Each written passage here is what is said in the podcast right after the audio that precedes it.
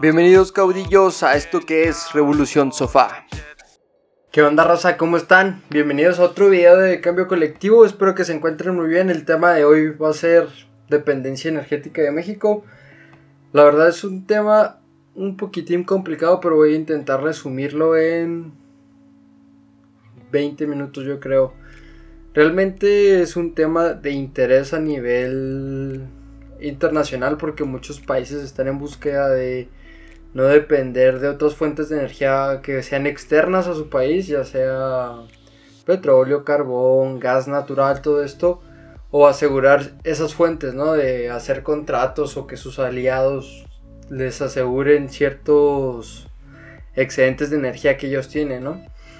Y realmente aquí en México siempre ha sido un tema de, de qué está pasando, por qué sube tanto el combustible, por qué el gas cada vez está más caro. Todo este tipo de cuestiones, pues aquí en este video lo vamos a explicar de la manera más simple y un poquito más digerida para que lo entiendan. Y si me equivoco en algo, coméntenlo y escriban en los comentarios y corríjanme. Estamos en toda la disposición.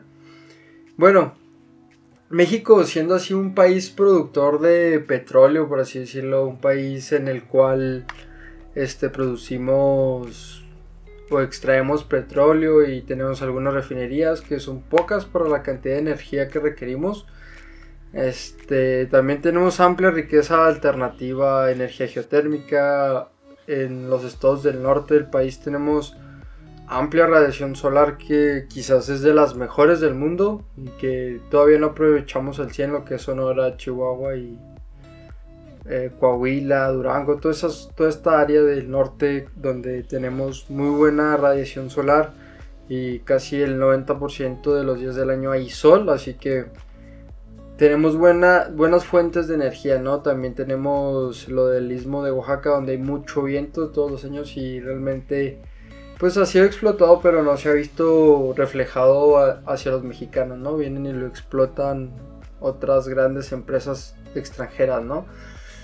Y para que se den una idea más o menos de la dependencia que tenemos con nuestro vecino del norte, solo con nuestro vecino del norte, el 12% de las exportaciones que implica todo el comercio americano o estadounidense, el 12% del 100 implica la, exportación de energía a México, que implica alrededor de 30 mil millones de dólares. Es una gran cantidad de dinero que se va del país y realmente lo analizamos así, se va y pues nunca lo vimos, ¿no? Más bien se fue en energía eléctrica, gasolina y todo esto, ¿no?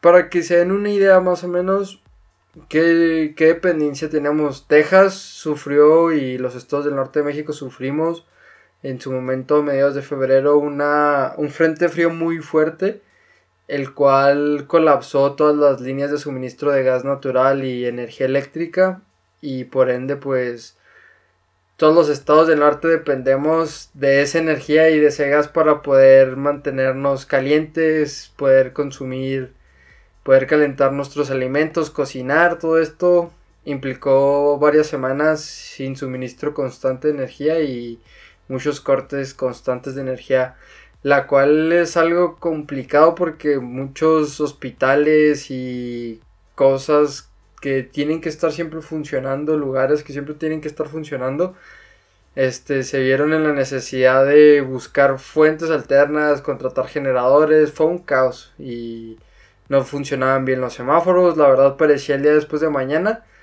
pero fue por dependencia energética que tenemos hacia nuestro vecino del norte, aquí nomás en los estados del norte ¿no? del país, para que se den una idea de cuál es la dependencia que tenemos en todo esto, ¿no? En todo lo que es la, energía eléctrica, ¿no? Así que analicemos la, la dependencia energética de México en general la, dependencia energética de México desde el siglo pasado a la actualidad, a excepción yo creo, por lo que nos ha dicho los libros de historia eh, y lo que lo poco, lo mucho que he leído sobre el expresidente Cárdenas, Lázaro Cárdenas, eh, a excepción de él, son los únicos que yo creo que no entre, han entregado las materias primas o las riquezas de este país a extranjeros con la falacia de que en México no tenemos la capacidad de procesar estas materias primas o no tenemos la capacidad intelectual o, o, material para procesar petróleo, minerales, todo este tipo de materiales, materias primas que salen de, México, ¿no? Desde la carne que, que sale del país y regresa en forma de hamburguesas o carne molida o embutidos, ¿no? Hasta productos como la gasolina, ¿no? Que viene de, del petróleo que, que mandamos a nuestro vecino, ¿no? Del norte. Entonces, realmente yo creo que nos creímos la mentira que no somos capaces de procesar nuestras riquezas, ¿no? Y comerciamos con la mano de obra, realmente somos un país maquilero, que nomás hacemos pequeños componentes para que al final los ensamble en la Unión Europea o ya sea en Estados Unidos o en Brasil, de hecho, porque muchos de los productos ya son armados en Brasil o en Latinoamérica, en otros lugares, y ya viene el producto, llega a México con, en forma de televisión, camioneta, automóvil y, y realmente muchos de estos componentes desde rines, llantas, mangueras, incluso de caucho, eh, son procesados aquí en México, pero como no nos sentimos capaces, no peleamos por decir, pues armémoslo aquí, hagámoslo aquí. Este, yo creo que también es parte de la dependencia que tenemos hacia otros países, ¿no? De, no más de depender de la energía, ¿no? Sino de otros productos, ¿no? Siempre nos creemos en la mentira de que nosotros somos simplemente capaces de, de que nos digan qué hacer y qué procesar y qué no procesar, ¿no? Y, y realmente pocas cosas son 100% mexicanas. Muy poca la gasolina es 100% mexicana porque de hecho ya importamos petróleo que es más ligero porque nuestras refinerías no, fueron diseñadas o no son capaces para procesar el petróleo pesado que tiene México. O sea, dices tú, güey, tenemos un chingo de petróleo, somos la onceava potencia petrolera a nivel mundial y no podemos procesar nuestro petróleo, siempre lo tenemos que vender, ¿no? Y realmente siempre fue el entreguismo, ¿no? De los sexenios anteriores, la reforma energética, el FOAPRO, todo este tipo de entreguismo, ¿no? O sea, ¿cómo vamos a competir si no existe una banca fuerte en México? Vamos a competir con Banco Azteca para que financie proyectos al, al, al país. Realmente no creo, o sea, no creo que Banco Azteca o o Banregio puedan financiar proyectos como el Tren Maya o una refinería. Así que, pues no tenemos una banca fuerte mexicana 100% que digas tú. Podemos confiar en ella y realmente no vamos a tener intereses tan grandes. No, siempre hemos sido mano de obra barata. Podemos ser comparados con la esclavitud del siglo XXI. Así que por este tipo de cuestiones no creemos que seamos capaces de terminar una refinería o terminar proyectos o cuestionamos mucho los proyectos e inversiones que se le han hecho a la Comisión Federal de Electricidad. Así que,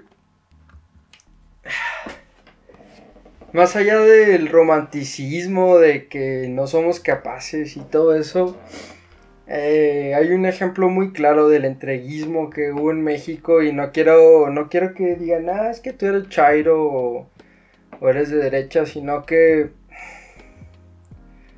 realmente el ejemplo que tengo yo muy clavado, yo era niño cuando Fox gobernó, pero los errores sí se quedan grabados y más en esta era, ¿no? Fox quiso construir refinerías en Centroamérica, escuchen la estupidez, construir refinerías en Centroamérica porque según él ahí estaba el negocio, mientras en México exportábamos un montón de petróleo e importábamos un mínimo de combustibles procesados, gasolina, diésel, todo esto. Y él creía en esta ironía, ¿no? De que, no, pues pongamos una refinería en Centroamérica, creo que era El Salvador o Guatemala, en uno de esos lugares. Y quería poner refinerías ahí, lo que implica decir, güey, ¿por qué no mejor les vendemos ya los el producto procesado, ¿no? Que es el petróleo incluso el plástico, ¿no? Que, que viene el petróleo. ¿Por qué no les vendemos eso ya? Y realmente, pues no, fue, fue como que, no, pues seguimos bien así, mandamos un chorrote de petróleo y importamos un chorrito así pequeñito de gasolina, diésel, gas LP, no importa, ¿no? Y, y, esto fue, yo creo que fue empezando a desencadenar o fue el inicio del super declive, así de que iba así el declive poco a poco de, de la Comisión Federal y de Pemex y de proyectos energéticos que nunca existieron en México y de repente este, yo creo que en el sexenio de, de Fox fue donde empezó el declive, ¿no? Aparte, es una ironía, es una estupidez esto, ¿no? De no invertir en, en independencia energética. Suena. Suena. Suena una falacia o, o, irónico, ¿no? Suena irónico realmente porque ahora en septiembre celebramos la independencia y y realmente no la tenemos porque dependemos de muchas cosas de otros países y seguimos como una colonia, siento yo. Y realmente, o sea, analicemos esto porque es una estupidez no invertir en, energía y, y en desarrollar la misma, ¿no? Buscar fuentes alternativas y todo eso. Para que vean, el 20, en 20 años el consumo del mexicano aumentó 30% en cuestión energética. O sea, 30% es un montón. Y luego, a eso asúmenle que en 20 años ese 30% aumentaron 20 millones de personas. O sea, somos 20 millones de personas más que consumen 30% más. O sea, ¿por qué el gobierno no quiso invertir en independencia energética en refinerías, desarrollo de refinerías para procesar gas natural y venderlo como gas LP, todo este tipo de cuestiones. La demanda de energía es tanta que actualmente el gobierno mexicano actual empezó con su nuevo rubro que es el gas bienestar o el gas LP que ha causado un montón de de, de, pues no sé, ha levantado a la gente. Dice, no, ¿cómo vas a comprar del gas de AMLO? Y esas tonterías, ¿no? Eh, la importancia de, exigir la, independencia energética es cuestión de soberanía, como les digo, es una ironía decir que, celebramos nuestra independencia el, 16, el 15 de septiembre, 16, eh, y realmente Seguimos dependiendo de muchas cosas de otros países porque no nos creemos capaces de hacerlo nosotros mismos. Así que supongamos que 120 millones de personas, 126 millones de personas siguen dependiendo de, de energía del exterior. Supongan que nos corten ese chorrito de energía o ese chorrote como lo quieran ver. Y las personas que vienen en ciudades, yo creo que son las que se van a ver más afectadas, ¿no? Porque ni modo que en tu departamento o en tu casa o en tu fraccionamiento o lugar, si no tienes un patio o un área abierta, te pongas a cocinar con leña, ¿no? No te vas a poner a cocinar con leña dentro de tu casa, te puedes morir por el, el humo y todo eso, puedes quemar tu casa y todo. Imagínense, o sea, si nos quedamos sin luz, sin gasolina, sin nada de eso, o sea, no te vas a poder mover ni a tu trabajo, no, no vas a poder cocinar nada, no vas a poder utilizar tu celular porque no hay energía para que tenga señal.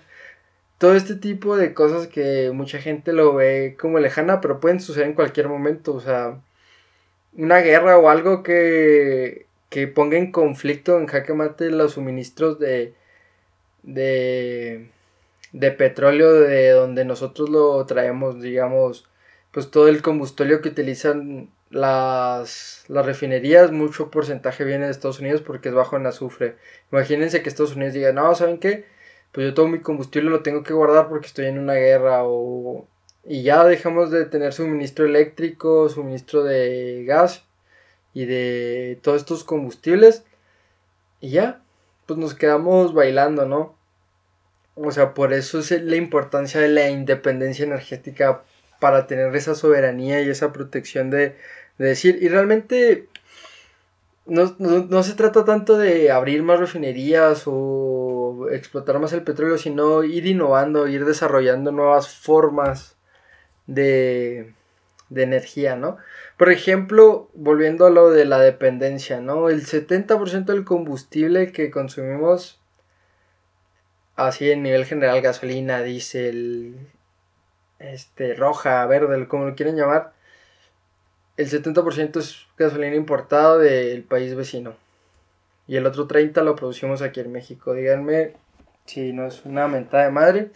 Aparte, el 90% de las cosas casi creo, solo que, que alguien vaya en bicicleta y, y, suministre toda, toda una panadería o algo, pero el 90% de las cosas o el 100% de las cosas se mueven con gasolina y con diésel, no llegan al supermercado en, en, una, en un autobús eléctrico, que todavía no llegamos a eso. Así que pues todo esto afecta de la cadena de suministro, ¿no? Tanto la canasta básica, el incremento del precio del kilowatt hora, ¿no? De, de CFE, porque el 70% de los combustibles que utilizamos, pues dependen del, de cómo está la, el dólar contra el peso, cómo está el precio internacional del precio del petróleo, si sube, si baja, pues todo esto va desestabilizando pues toda la canasta básica, todo, todo va, hay una inflación que depende mucho de este combustible, ¿no? La inflación va relacionada a los combustibles, aunque digan, no, no es cierto, a mí no me afecta porque yo no tengo coche y todas estas tonterías, ¿no? Y, y pues volviendo al tema, ¿no? De que les tocó, de que nos pasó en febrero, a mediados de febrero, donde dependemos mucho, ¿no? Y que nos quedamos sin energía eléctrica en los estados del norte, pues es un escenario que puede suceder todos los años con cualquier frente frío, o sea, que corten el suministro de energía eléctrica en ya sea en Texas o, o en Arizona o en Nuevo México, países que están frontera con estados que están frontera con México California que tengan este tipo de situaciones como la tuvo Texas y pues mucha de la energía suministrada eléctrica viene de la frontera. Así que nomás analícenlo. Igual la, el gas natural que extraen los tejanos pues alimenta mucho de las termoeléctricas del norte del país. Y ya para terminar con esto, ¿Cuáles son las soluciones? Muchos se preguntarán, ¿qué tenemos que hacer para, pues primero que nada, pues exigir proyectos de independencia energética, apoyar proyectos como instalación de plantas solares. Si tienes la posibilidad, compra tus paneles solares y instálalos en tu casa. Esto ayuda mucho. Invertir en desarrollo, más que nada. Primero, Primero que nada, yo digo que buscar formas más eficientes de, de, transformar nuestras materias, ¿no? Como el petróleo y buscar combustibles de mejor calidad, ¿no? Desarrollar. Porque, por ejemplo, el diésel de, de México es de muy mala calidad y por ende no tenemos vehículos o gran, gran variedad de vehículos diésel porque el diésel mexicano, como tiene mucha cantidad de azufre, empieza a la, hora de, de hacer combustión se genera se generan muchos gases y el cual pues estos motores diésel que vienen desarrollados desde Europa para que emitan lo menos que se puede de contaminantes pues dejan de funcionar, ¿no? Así que pues por ende no, no tenemos vehículos con con mucho ahorro de combustible como son los diésel, ¿no? O, igual los motores diésel que tenemos aquí son muy antiguos para poder procesar el diésel y, por ende consumen mucho combustible y por ende aumenta el, el, precio de todo, ¿no? Porque muchas de las cosas se mueven mediante trailers que utilizan diésel, trenes, etcétera, ¿no? Igual, pues invertir en nuevas formas de energía, ¿no? Por ejemplo, los bidigestores que se ponen en los basureros esto implica separar la basura de la orgánica y la inorgánica, porque la basura orgánica, que son alimentos, todo eso, leche, papel, a la hora de descomponerse genera gas metano. Este gas metano lo podemos utilizar para alimentar turbinas de gas, las cuales pueden generar energía eléctrica. Así que invertir en biodigestores, imagínense que cada ciudad tuviera un biodigestor y todo este gas metano lo utilizaríamos en turbinas de gas este, realmente nos ahorraríamos mucho emisiones contaminantes que generan los alimentos, como el gas metano es un gas de efecto invernadero, al igual los biocombustibles. Podemos separar, puede llegar a un punto en el que podemos separar o fermentar todos estos desperdicios y generar biocombustibles o separar las grasas igual.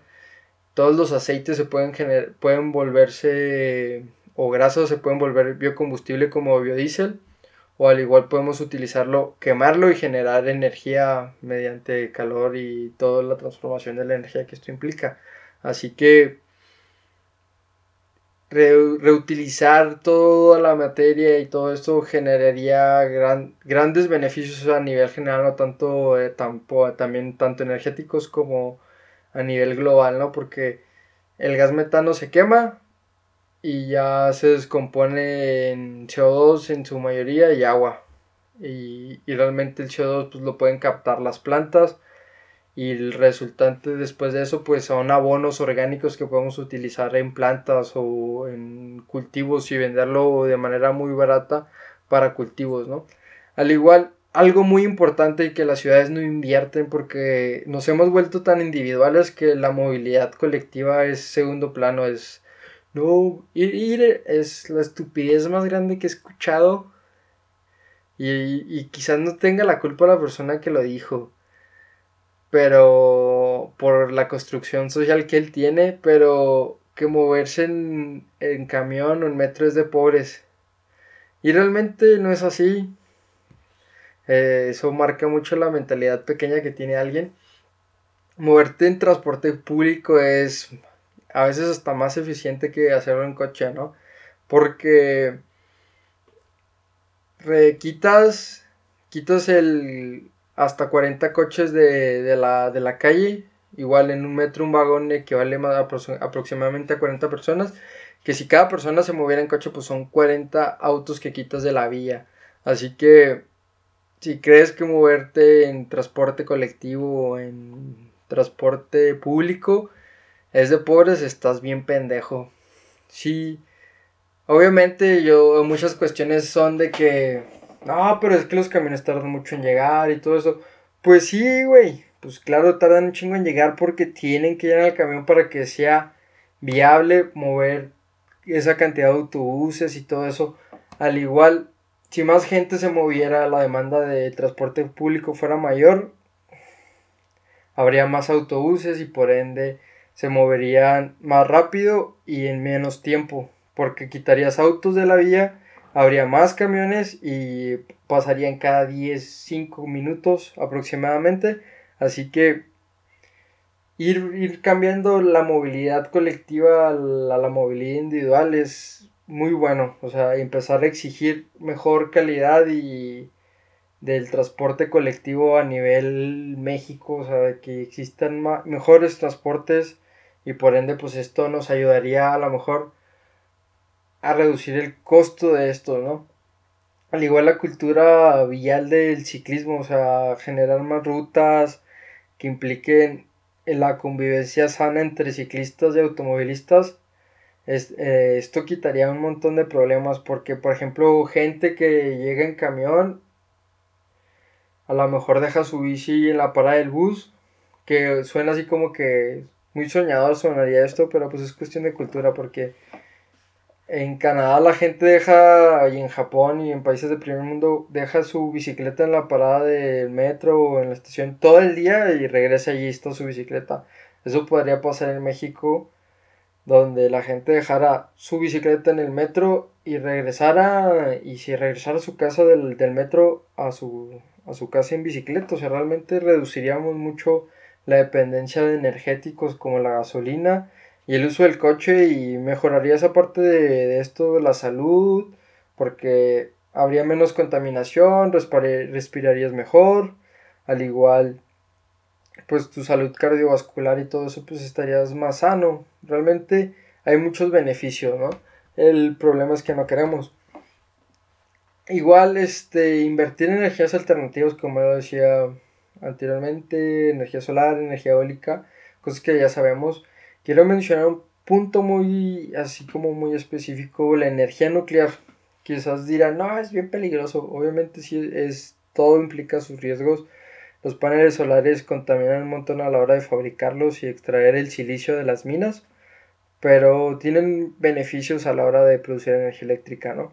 Así que poner a lo mejor plantas nucleares o en, en, lugares donde no hay tantos riesgos como sísmicos, riesgos de inundación, huracanes, tornados, todo este tipo de cuestiones como a lo mejor Chihuahua donde lo más peligroso que llega a pasar son las lluvias torrenciales que caen una vez cada cinco años o, o la sequía que realmente no afectaría a una planta nuclear o en Coahuila que es igual o similar a Chihuahua. Igual, volviendo al tema de, de la energía solar. Estimular la inversión solar en zonas residenciales y rurales. Esto es decir, que la energía que se produce se consume en el lugar donde se produce. O sea, de, es más fácil y hay menos pérdida de energía porque, por ejemplo, una termoeléctrica que está alejada de la ciudad, que quema gas o carbón, tiene que estar alejada de la ciudad por cuestiones de salubridad y seguridad.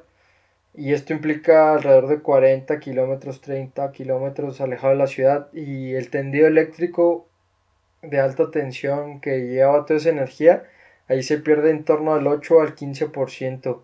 Nomás en el transporte de esa energía hasta tu casa. Imagínense la, la energía que se pierde a la hora de producirla, que se pierde en fricción, en calor, en todo este tipo de cuestiones termodinámicas.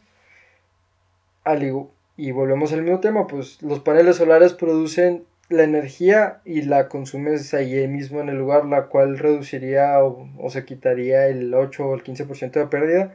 Al igual es la energía que tú no utilices, que yo creo que la red de SFE está hasta cierto punto preparada, no al 100%.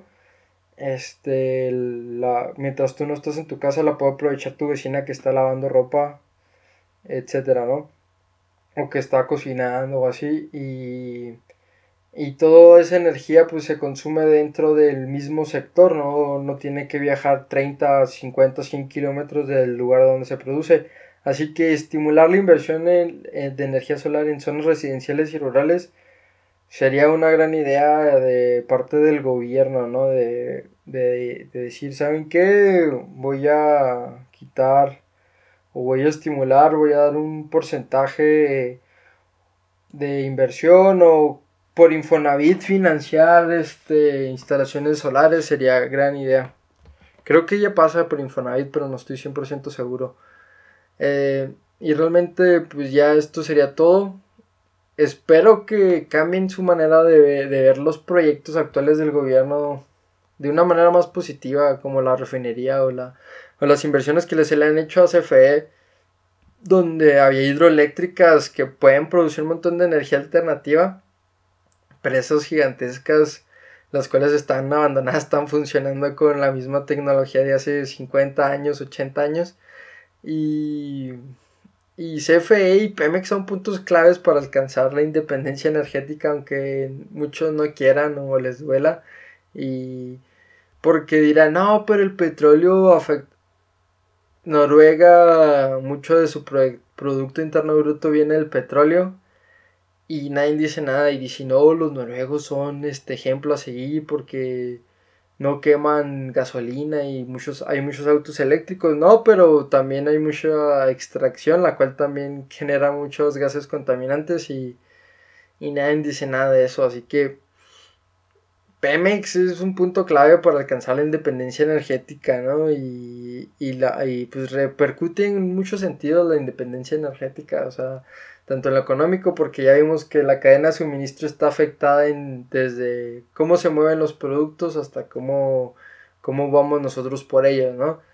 Y gran parte del capital que se produce en torno a la energía se quedaría en México, ¿no? Y no se iría a otros países como es Estados Unidos, donde 30 mil millones de, dólares se van al otro pues al otro país, ¿no? Y quizás regresan como remesas, pero este no no no es la, no es la clave, ¿no? Así que pues busquemos la independencia energética, pon paneles solares en tu casa, no sal más en la bicicleta, utiliza el bus, el, metro, lo que sea. Y no cambia tu estilo de vida, no consumas tanto plástico, no consumas tanta gasolina, no consumas tanta luz. Así que hagamos el cambio colectivo, gente. Y nos vemos en el siguiente video. No olviden suscribirse y darle like y activar la campanita para que les, les lleguen todas las notificaciones. Y pues nos vemos en el siguiente video.